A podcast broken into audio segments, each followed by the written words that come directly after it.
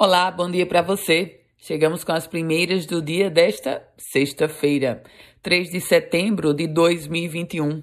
Começo trazendo informações sobre vacinação. Isso porque a Prefeitura de Natal confirmou a antecipação da segunda dose para quem tomou a vacina de Oxford ou da Pfizer. E atenção, se você tomou uma dessas duas vacinas até o dia 8 de julho, a sua segunda dose já vai estar disponível a partir de hoje.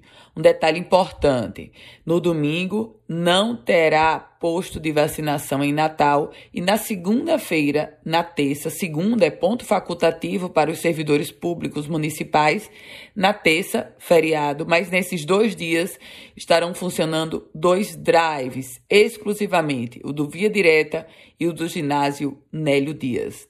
Por falar no feriado de 7 de setembro, o governo do estado decretou ponto facultativo na segunda-feira para os servidores públicos estaduais. Eu lembro o que eu dizia há pouco. Servidores públicos municipais de Natal também terão ponto facultativo nessa segunda-feira, que surge com um cara de imprensado pelo feriado da terça.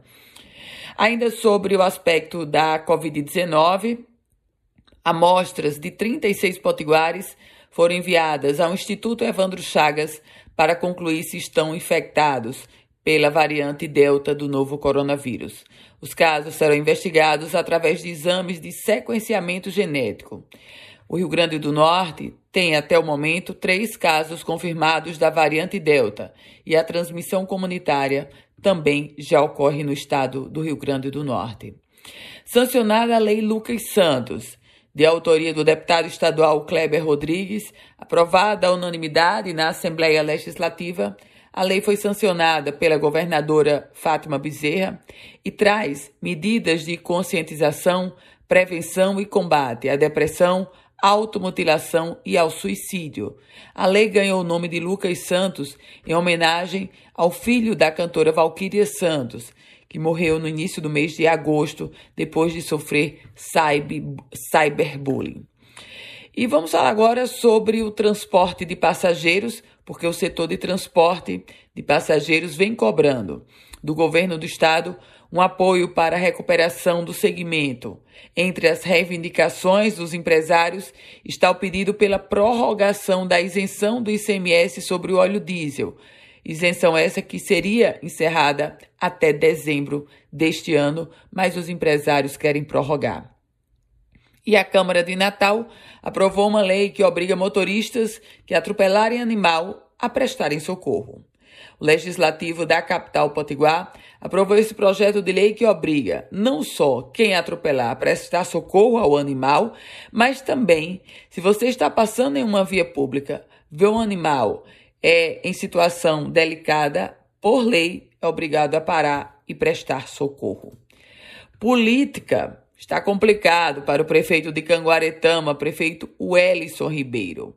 O Tribunal Regional Eleitoral do Rio Grande do Norte começou a julgar a elegibilidade do gestor de Canguaretama, que foi eleito ano passado pelo é, foi eleito ano passado para gerir aquele município. O detalhe é que a juíza Adriana Magalhães, relatora do processo, ela julgou pela condenação de Wellison, portanto, pela cassação do prefeito. O julgamento foi interrompido com o pedido de vista do juiz eleitoral, do juiz Daniel, o juiz Daniel Maia. E uma outra informação que a gente traz agora, nessas primeiras do dia, é sobre o concurso do Detran e mais do que isso, a greve dos servidores do Detran.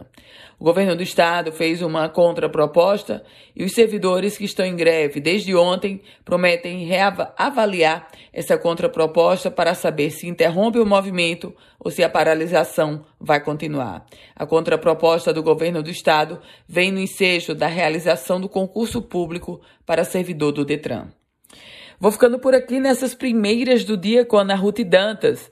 Quer receber esse boletim diariamente? Envie uma mensagem pelo WhatsApp 987 16 8787. A você, um ótimo dia, bom final de semana.